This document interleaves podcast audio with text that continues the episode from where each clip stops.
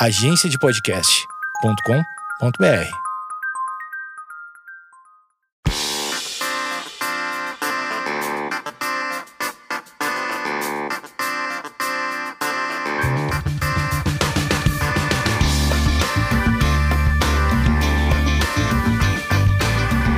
Esquizofrenóias no ar e essa semana eu trouxe uma pessoa que eu estou convidando ela, acho que desde quando nem existia o podcast. E esse programa é assim, ele, ele dura muito, ele tem muitos episódios, então uma pessoa que você convidou lá na semana 1 pode aparecer aqui na semana 100. Eu não tenho certeza se a gente tá na semana 100, eu acho que a gente tá na 80 e poucos. Dora Figueiredo. Ah! Obrigada por ter topado. Faz muito tempo. Muito tempo. Eu tinha outro cabelo, você tinha outro cabelo. Era outra vida. A gente podia fal- dar beijinho de oi.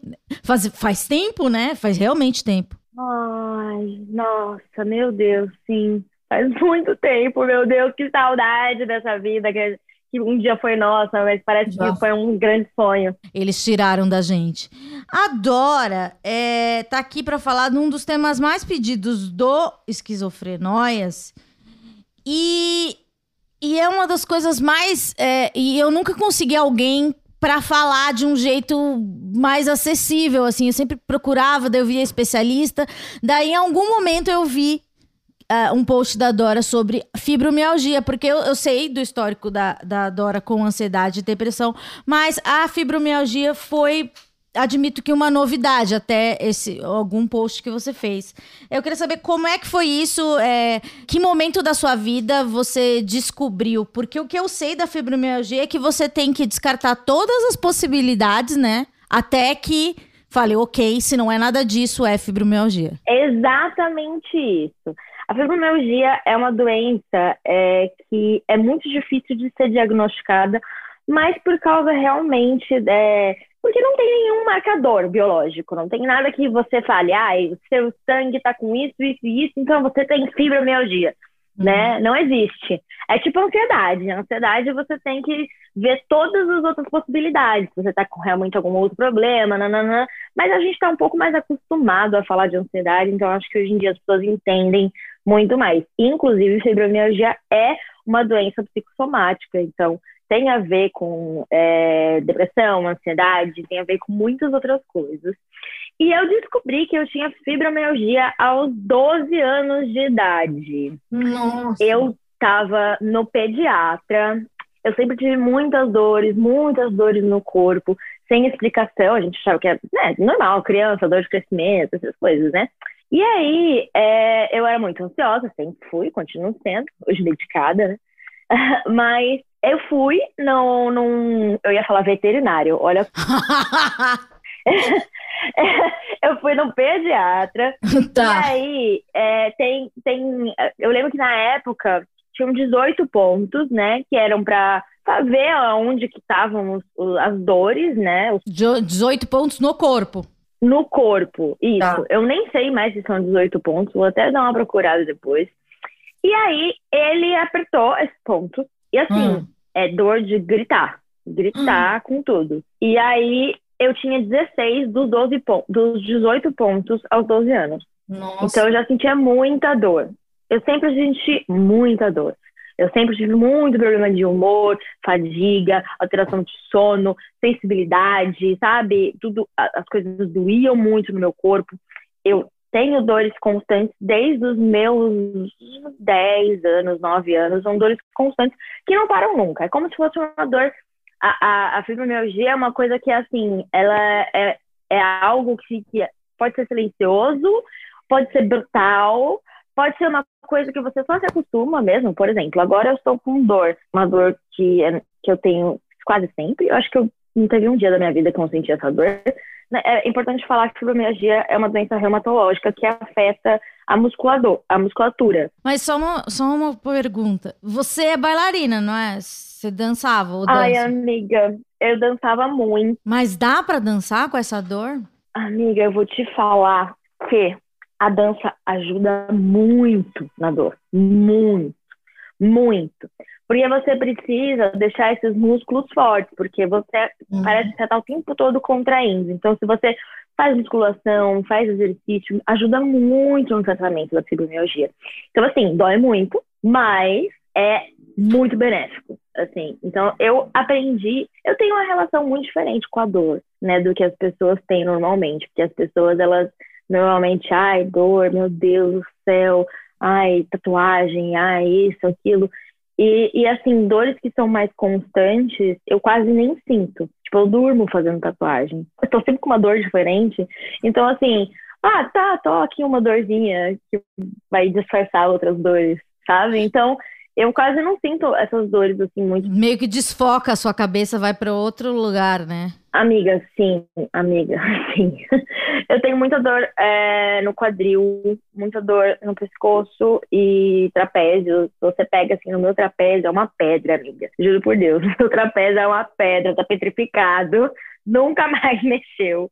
É assim, toda vez que eu vou fazer alguma massagem, as pessoas falam, meu Deus, é que também o Brasil não sabe, mas eu sei. Adora Figueiredo é de peixes. Então tem uma explicação astrológica. A gente sofre. A gente sofre. E daí, sei lá, 12 anos falaram para os seus pais. Então, ela tem os 16 pontos da, dos 18. O que faz? O que um pai faz? O que a mãe faz? Vamos começar fazendo todos os testes para ver se não tem problema em outro lugar. Então, tireoide, sangue, pai, tudo, ir lá e fiz tudo e realmente não tinha nada. Então, descartado, né? O problema sendo fibromialgia desde novinha. E aí, amiga, foi assim: tem que fazer musculação. Então, eu comecei a academia muito cedo. É, eu gostava de fazer musculação, sempre gostei de fazer exercício. Então, eu fazia vôlei, fazia a musculação do colégio, fazia alongamentos todos os dias. E mesmo assim, teve uma época em que eu lembro, era uma, um momento muito tenso, assim, do colégio e tal, essas coisas que hoje a gente olha e fala, meu Deus, como era fácil. e eu fiquei muito tensa e, cara, a minha perna travou e eu fiquei um mês sem andar. Hum. Porque a minha perna, a minha perna direita travou completamente. E até hoje ela é, não tem a mesma abertura que a esquerda. Então, se você, se, você, se eu deito assim com as pernas é, afastadas, jogadinhas para o lado, uma vai até o final, a direita não, porque a direita eu estou sempre com uma tensão aqui hum. no quadril, na parte direita. E eu já fui no ortopedista, já vi tudo, já fiz todos os tipos de ressonância de raio-x e é muscular. então, é, é a fibromialgia, né? Então eu tenho muitos problemas, assim, tem, eu, eu canto muito rápido, eu queria muito, eh, na adolescência, é, tocar guitarra, tive que parar, porque era um esforço repetitivo impossível uhum. para mim.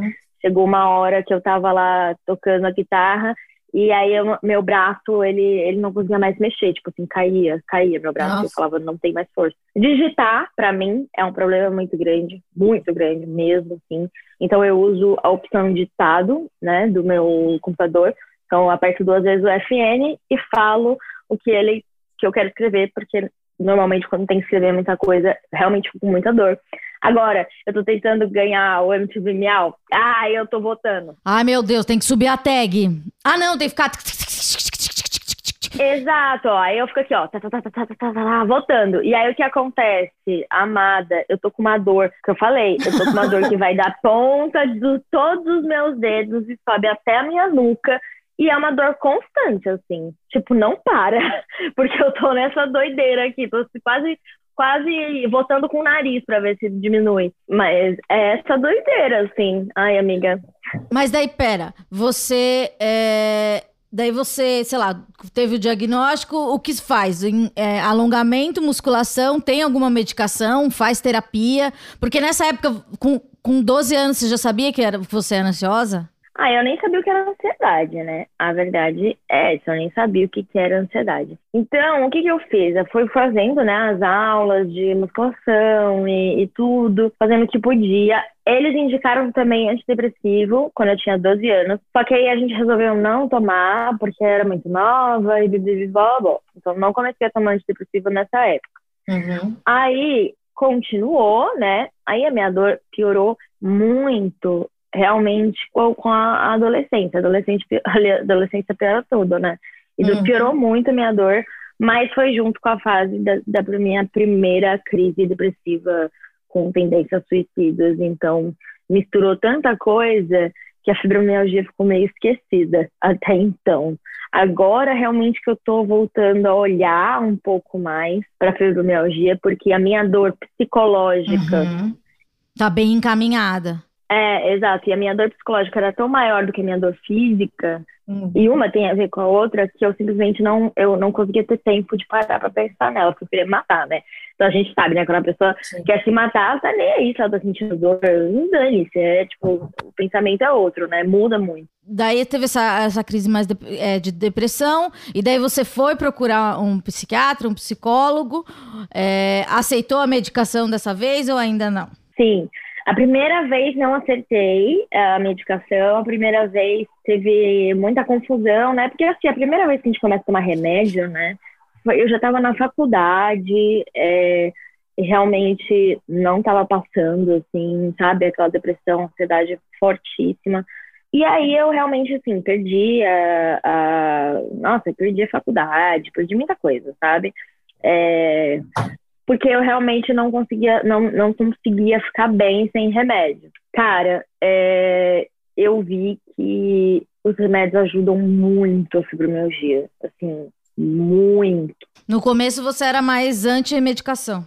Amiga, eu não era amante de medicação, eu só, eu era, eu era uma pessoa que não, nunca tinha estudado sobre e eu tinha medo, né? Porque o que falam pra gente é que a gente vai ficar viciada e que isso e aquilo e que remédio psiquiátrico, coisa de louco e sei lá Sim. o quê. Então as pessoas têm um preconceito muito grande. Isso, isso me, me atingia, né? O fato de eu, ah, não vou tomar remédio, né? Vou tentar. E eu tentei de todas as maneiras possíveis, né?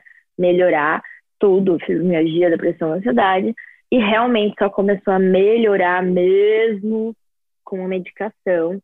E hoje eu sei que eu sou uma pessoa que eu preciso de medicação é, psicológica para viver e eu não tenho mais problema com isso. Mas mesmo assim, amiga, mesmo só com remédio não é suficiente, cara. A maioria dos casos é muita coisa. Você tem que fazer exercício, alongamento, é, terapia, remédio, fisioterapia, RPG, tudo que dá para fazer, tem que fazer. E eu queria até agora começar um tratamento mesmo, assim, no, no Hospital das Clínicas, que tem um tratamento bem legal. Então, assim, amiga, é uma loucura, mas eu tô, eu tô. Engraçado você chamar para eu falar sobre isso, justamente no momento que eu tô me entendendo como uma pessoa é, que possui, tipo, um- um- um- uma doença que debilita o corpo, sabe? Antes Sim. eu pensava muito na mente, tá ligado? Então, assim, eu não pensava muito no corpo e quão limitado algumas coisas eram pra mim e como as coisas doíam mais. E, e fibromialgia é, é, hoje é considerada uma deficiência, né? Então, é uma pessoa com deficiência. E eu tenho muita dificuldade de entender isso, ver meus limites e falar, não, realmente eu preciso me cuidar. Ela não tem limites, ela tem uma piscina em cima da laje da casa dela. Aquelas que você enche com a boca, né? Inflável, maravilhosa. Tem uma casa maravilhosa. Gente, entrem no Instagram dela e vejam a decoração da casa dela. E é uma das casas que eu gosto mais de acompanhar, de verdade. Você falou da depressão da ansiedade. É, você consegue pensar num exemplo, assim, como a fibromialgia ataca, não sei se seria o termo correto, mas em como a fibromialgia aparece no momento de depressão ou de ansiedade ou dos dois? Amiga, é uma coisa muito louca, porque normalmente a gente já fica tenso, né? Todo mundo fica Sim. tenso. É, dá uma endura, endurecedinha. É, a gente contrai, é, o, o- né, não passa nem Wi-Fi, aí aqui contrai o pescoço, tem todo, né, essas coisas que todo mundo faz. Só que isso para pessoa com fibromialgia causa uma piora assim extrema. Então é essa sensibilidade, sabe, que, que realmente dói muito. Então frio para mim é um inferno. Porque se eu fico com frio, eu fico contraída. Se eu fico contraída, piora a minha dor da fibromialgia.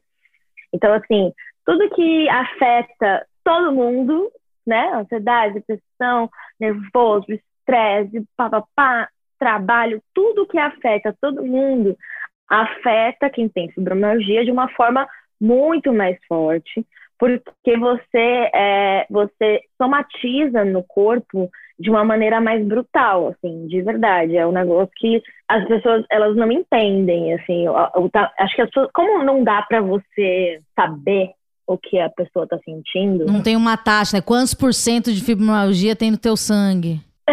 Exato.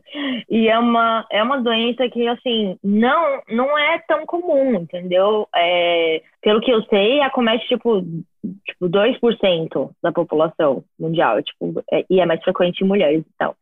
Mas, assim, cara, é uma coisa bizarra, porque, por exemplo, eu faço quando eu faço muito shiatsu, muita massagem e tal, porque ajuda demais a, a, realmente dar uma relaxada nos músculos, né? E desde novinha, quando eu tava com algum nó, né, que a gente chama nó nas uhum. costas, meu pai vinha, meu pai é médico, né? Então ele vinha nesses, nesses pontos e apertava para realmente o músculo dar uma soltada né? Hum. E ajudava muito. Só que, como eu tava no começo, eu era novinha, coitado, eu sentia muita dor e eu não tava acostumada com a dor. Entendeu? Então é difícil. Você chega uma hora que você acostuma com a dor, é bizarro mesmo. Aí meu pai fazia né, essa, essa, essa pressão até dar uma relaxada quando eu tava com muita dor. E eu chorava no começo, Nossa. assim. Não é que eu chorava, ficava chorando, me debulhando, mas as lágrimas caíam naturalmente de tanta dor, sabe? Eu ficava ali, faz. Eu não falava, tipo, para. Não, uhum. eu só falava, faz, porque eu sei que depois vai melhorar uma dor que é constante. E aí, a minha madrasta, na época, ela olhava e ficava, meu Deus, que frescura, tá chorando porque tá fazendo uma massagem. Uhum. E aí a gente ficava assim, assim, não sabe o que tá acontecendo aqui, né? Aí um dia, um dia que eu chorei muito, eu falei assim, então, senta aí, pai, faz o que você acabou de fazer nela, com a mesma pressão. No momento que meu pai começou a fazer, ela deu um berro e pulou da cadeira. E ela falou, não, não é possível que ele faça isso com você. Eu falei assim, sim, é exatamente essa pressão que ele faz, porque é uma pressão necessária para conseguir realmente dar uma, uma amolecida nessa pedra que eu tenho, que eu carrego nas minhas costas. É um peso, é um peso gigantesco. Assim. Então, as pessoas não têm noção do tamanho da dor. É isso. A Lady Gaga deixou de vir Brasil. Exatamente. A gente ia chegar nesse ponto. Porque você falou da dança tal, que é importante. A, a Lady Gaga também, você olha para ela, ela tem, ela tem um corpão, daí você tipo, sabe, ela faz uma musculação ali, rola um exercício físico. E no documentário dela tem muita. Tem algumas pessoas que ficam, né, meio massageando ela nesses momentos de crise e tal. É, mas e, é, antes de tomar antidepressivo, você tomou alguma medicação pra dor ou, ou não adianta mesmo? Amiga, tem assim, a, a, a medicação para dor normalmente é, são aqueles relaxantes, né, musculares, ou você toma alguma coisa, um analgésico e tal.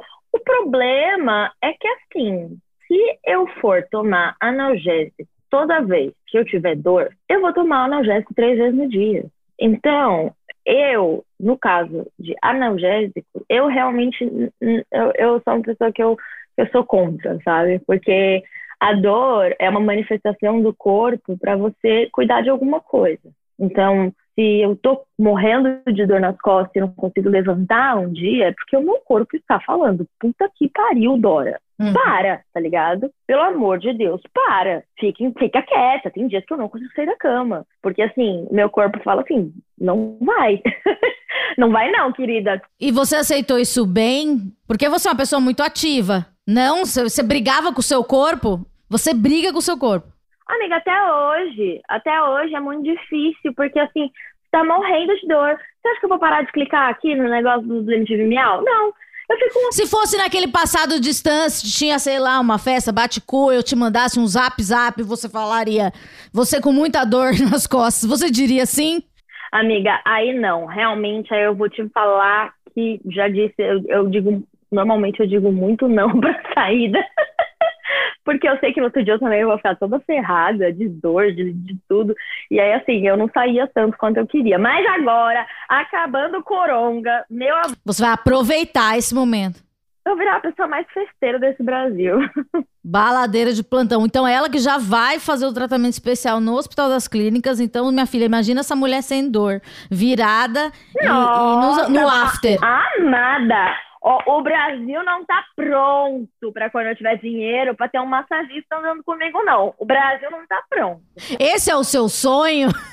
o seu sonho é esse? Fora a cozinha chiquérrima? Amiga, o meu sonho é assim como eu agora tenho um assistente pessoal, que eu acho chiquérrimo. Chiquérrima, e ela, ela responde, e ela é muito eficiente. Um beijo para a Juliana, que me ajudou muito. A Ju é, Ju, Ju, é, Ju é tudo. Ju é absolutamente tudo. E aí, assim como eu tenho uma assistente hoje em dia maravilhosa, eu quero ter uma massagista que ande comigo para todo lugar que eu for. Então, ai, tem um evento, carnaval, seis dias. Ela vai comigo, ela vai fazer massagem, eu vou parar, ela vai lá, vai fazer uma. Ah, que delícia! Meu Deus! Eu fico aqui, ó, de, de, água na boca, só de imaginar. Porque ia ajudar muito. Evento, assim, que eu tenho que ficar muitos dias fazendo, uhum. amiga, você não tem noção. Você não tem noção da dor que eu sinto. É bizarra, juro. A dor, ela, ela aparece mais quando você tá triste ou quando você tá apreensiva, que nem que você falou, que fica endurecida? Ou os dois? Eu acho, eu acho que a dor ela vem do emocional, seja ele uma tensão por ansiedade ou uma tristeza muito grande. Porque quando você também está triste, você se, se, se encurva, né? A posição de uma pessoa triste é a posição de uma pessoa curvada, uma pessoa que está ali. É, é, é, é, difícil, você perde suas forças para se manter ereta. E assim, uhum. as pessoas elogiam muito a minha posição, minha posição, não, minha postura, pois eu tenho uma postura belíssima. Bailarina. Porque se eu não. Porque, exato, e se eu não tivesse a postura, amiga, nada, no outro dia. Você vira uma bengala. A amiga vira uma bengalinha. Eu já tô aqui, ó, assim, pronta pro dia que vou ter que usar uma bengala. Vai ser uma bengala incrível, sem problemas, entendeu?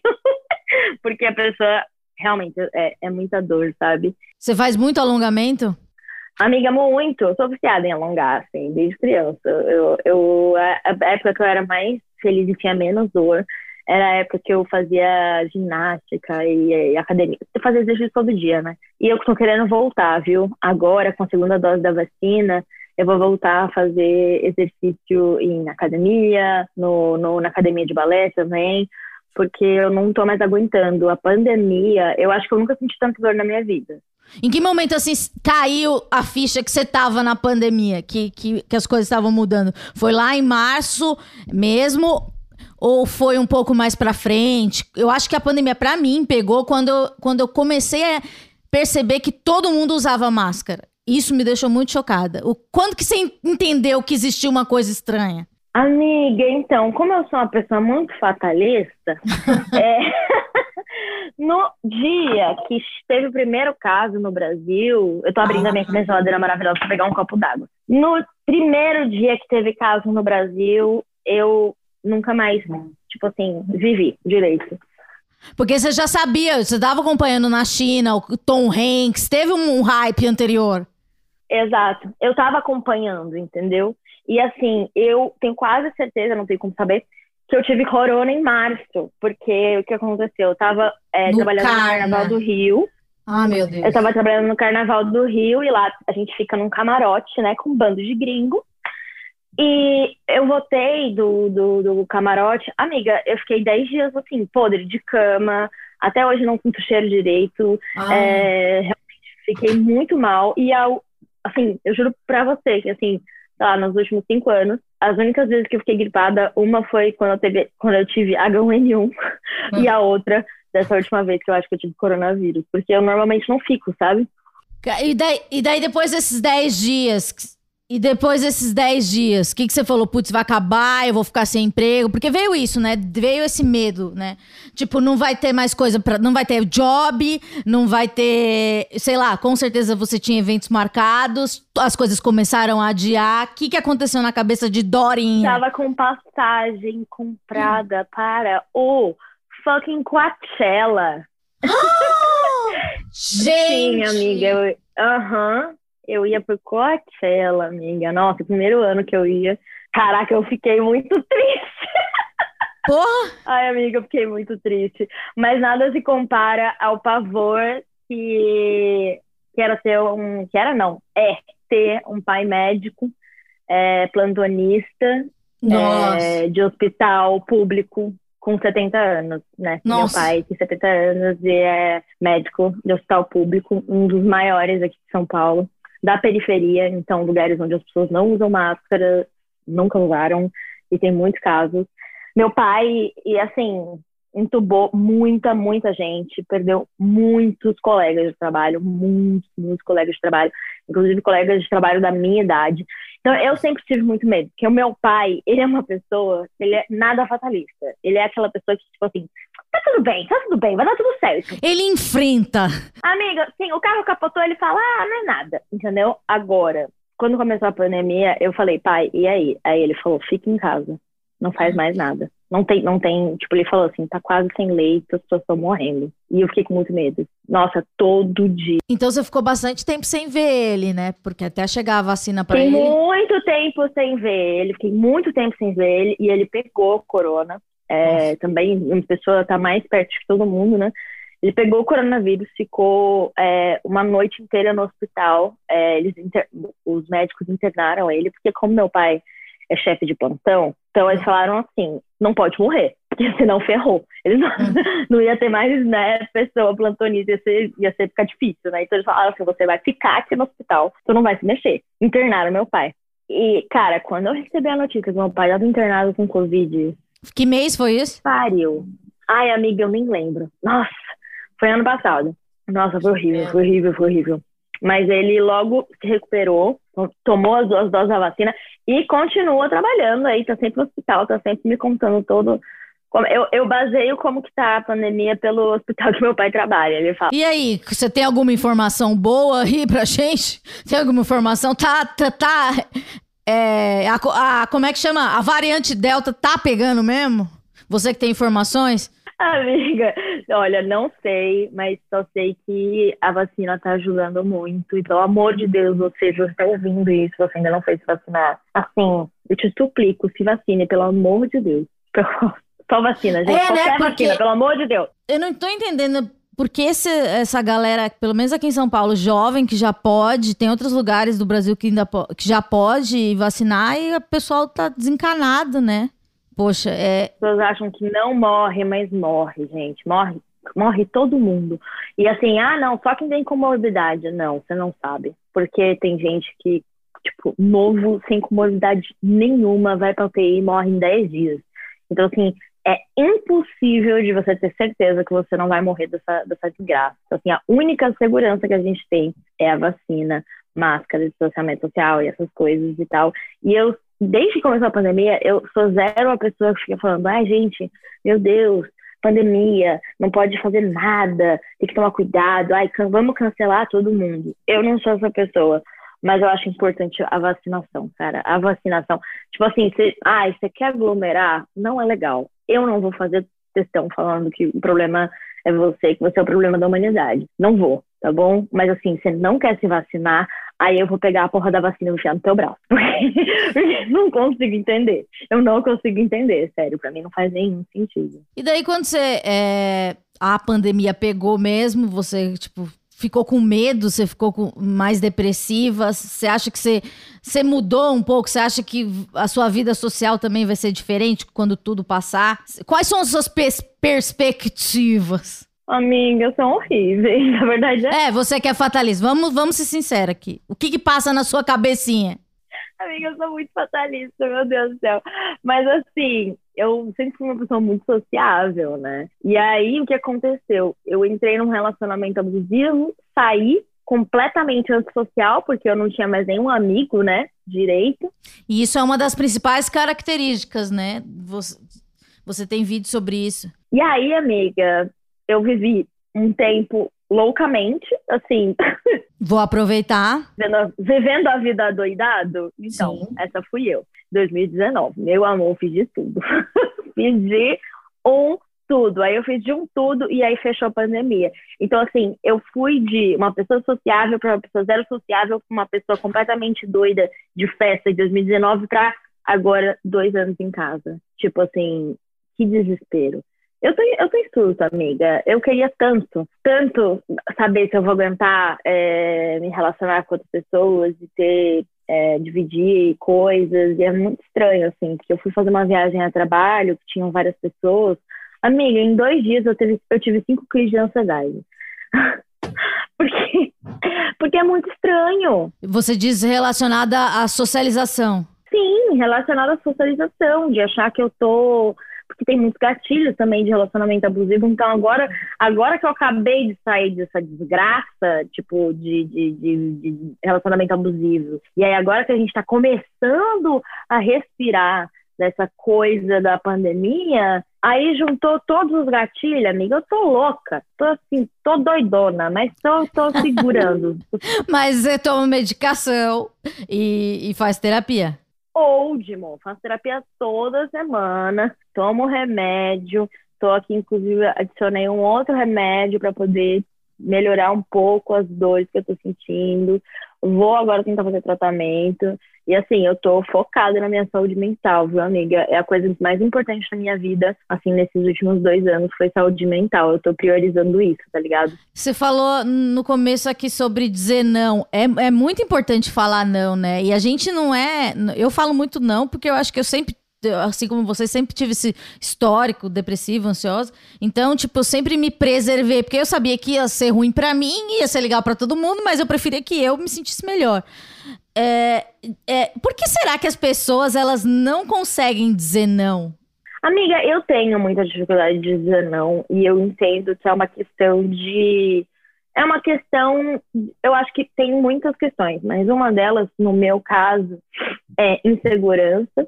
E o fato de você achar que, assim, a pessoa te chamou uma vez, ela nunca mais vai te chamar. Então você fica com, essa, com esse medo de perder, medo de não estar presente, uma culpa, um medo de, ai, sabe, o único dia que eu falto na escola acontece uma, uma super coisa. Ai, muito eu isso. É, exato. E aí eu fico sempre achando que vai acontecer uma coisa muito incrível, que eu vou perder tudo, entendeu? E assim, olha, ainda bem que não me chamaram pra nada, porque aí eu não sofri muito nesse, nesses últimos anos, que ninguém me chamou pra preula nenhuma. Então, assim, tranquilo. Eu fui, eu realmente fui pro meio do mato às vezes, muitas vezes, e me fez muito bem. Inclusive, meu Deus, tô vendo aqui um outro mato pra eu me meter esses dias, que eu não aguento mais São Paulo. Cristo! E você mora sozinha, né? Como que é para uma pessoa é, que mora sozinha, eventualmente ter alguma crise de ansiedade? Você tem uma rede de, de apoio? Como é que é a sua vidinha? Eu tenho uma rede de apoio, minha mãe me ajuda muito. Eu sou uma pessoa que eu sou muito sincera com a minha saúde mental, então alguém vira para mim e fala: "Ei, Dora, como é que você tá?" Eu falo: "Na merda". então, eu sempre, eu sempre sou aquela pessoa que assim, eu sou sincera. Se eu tô bem, eu tô bem. Se eu não tô bem, eu não tô bem. Eu não gosto de ficar escondendo, porque. Mas daí você não fica com receio, uma coisa que eu já debati aqui nesse programa. Você não fica re com receio de ser a amiga tóxica, porque eu já reparei que as pessoas não gostam das pessoas tipo nós, que chega e fala: ai. É, e aí, tá tudo bem? Não, não tá tudo bem. Tá tudo bem? Não tá tudo bem. E daí tem umas pessoas que interpretam isso como uma coisa. Ai, você é chata. Ai, você é negativa. Ah, igual você falou. Ai, eu sou muito fatalista. Você acha que isso acaba não deixando a gente mais com preguiça de se relacionar? Ou é, mais, tipo, meio decepcionado com as pessoas ou com o sistema? Não sei, tô viajando, pode ser. Na verdade, eu te entendo muito, porque eu já tive muito esse lado, assim, aflorado. Então, hoje em dia, por exemplo, quando eu tô num momento onde, pra mim, tudo é uma bosta, eu me reúno com os meus amigos que também estão no momento que tudo é uma bosta. E aí a gente se junta para falar mal da vida, falar mal das pessoas, assim, nossa, tacar praga nos outros, entendeu? E aí a gente se junta, escorre o veneno, suga o veneno e depois vai pra praia fazer de good vibes, entendeu? e gratilete. e gratiluz. E eu acordo de manhã, faço minha yoga, uhul! Porque às vezes a gente precisa dar umas soltadas. Meu, meu, um dos meus melhores amigos veio aqui em casa um tempo atrás, a gente passou, acho que a gente passou sete horas falando mal da nossa vida. A gente passou sete horas falando mal da nossa vida. Aí no final, e é sobre isso, né? Quem somos nós? E tá tudo bem. E tá tudo bem também. Porque é isso, né? Porque tem que desabafar, mas também tem que escolher a pessoa certa, né? Porque de repente você fala com a pessoa, ai, essa mina é tóxica. Daí você fala, putz, desanima, nem quero mais ser amigo dessa pessoa. Você termina com seus amigos? Último, tem que terminar. Para, que isso, não dá pra ficar com gente que não, não te faz bem. E aí eu também acho que assim, a pessoa ela tá certa, entendeu? Se ela não tá afim de ouvir a, a, negatividade que às vezes a gente tem pra soltar, ela que não se relacione com pessoas que têm problemas psicológicos, entendeu? Ela se Exatamente. relacione só com, com gente que finge que não tem problemas psicológicos, porque todo mundo tem. É, tem gente que ainda não descobriu, ainda não sabe o nome. E, e, é, igual você falou, é, agora que você tá mais regulada na- na- nas emoções, você tem o tempo de entender a- as dores físicas mesmo. Isso é muito legal. Muito legal, não é muito legal, mas é uma coisa de. mas é uma coisa de, de conhecimento. E é, que é, é aquilo que às vezes as pessoas falam: ai, você tem depressão é porque você não, não, não sei lá, você não lava a louça. Que como se a gente não tivesse. Que uma pessoa que lava a louça e faz tudo não tem tempo pra de- depressão. É claro que tem tempo pra depressão, todo mundo tem muito tempo pra depressão. Só que é, às vezes você tá com, em- em depressão ou com alguma algum, uma, uma ansiedade, e você não sabe, porque você também não sabe os nomes das coisas. Na, na pandemia eu entrevistei bastante gente que é, nunca tinha experimentado, sabe, essa dor que a gente sente por, é, por ansiedade, depressão, é, alterações de humor e muitas pessoas é, próximas a mim e pessoas que ouvem o podcast falaram: Nossa, agora eu acho que eu entendo mais ou menos o que você sente. Isso aconteceu com você também? Seus amigos, as pessoas, os seus, os seus seguidores também chegaram e falaram: Dora, eu acho que talvez eu saiba mais ou menos a- o que você estava sentindo quando isso aconteceu ou alguma coisa assim. Amiga, é muito doido isso, né? Porque eu vi um TikTok esses dias, é, nossa, todo mundo ficou, é, nossa, todo mundo ficou ansioso nessa, nessa pandemia, né? Aí a pessoa falava assim, mas você não era antes? Como assim?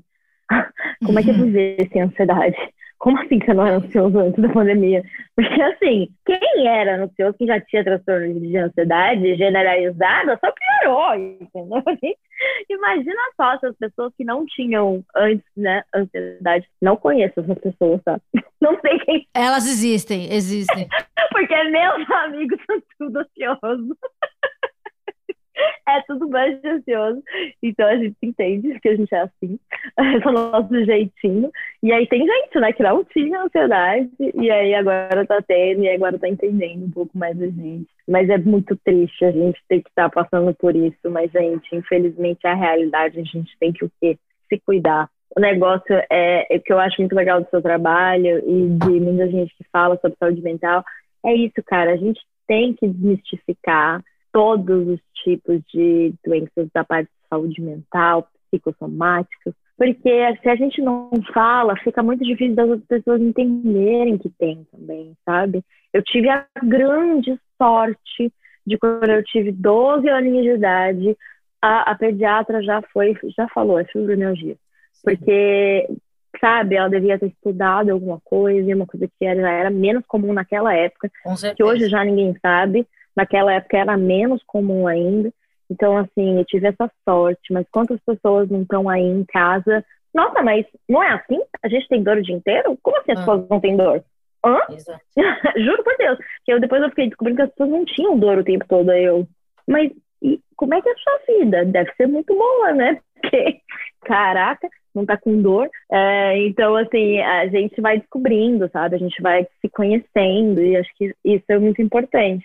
Muito feliz de estar aqui falando dessas coisas, porque, olha, poucas Não, pessoas você- têm a vontade de falar. Eu acho muito honesto quando você fala que não está bem. Eu, e, e você tem um alcance muito gigante e, e, e as pessoas realmente ouvem o que você fala. E a gente até já fez coisa junta, mas não, não junta fisicamente, mas relacionado a Setembro Amarelo, etc. E, e é isso, todo mundo tem a. é, eu acho que tem maneiras diferentes de comunicar, mas tem que comunicar essa, essa, essa situação e tudo isso, porque Cara, com 12 anos, uma menina que, é, que pode gostar de você, com 12, mai, maior, sei lá quantos anos, e, e te ouve falando é, sobre isso, ela se sente sua próxima. É isso que eu percebo das pessoas, porque a partir do momento que você abre essa portinha, vai chegar gente para falar e se identificar. Eu acho que, que é, é parte do nosso trabalho, então eu queria agradecer muito de você ter ter topado de participar aqui. E conta comigo e e quando você começar o tratamento, vamos gravar de novo pra gente falar como que é e das melhoras e de tudo. Vamos pensar em algo.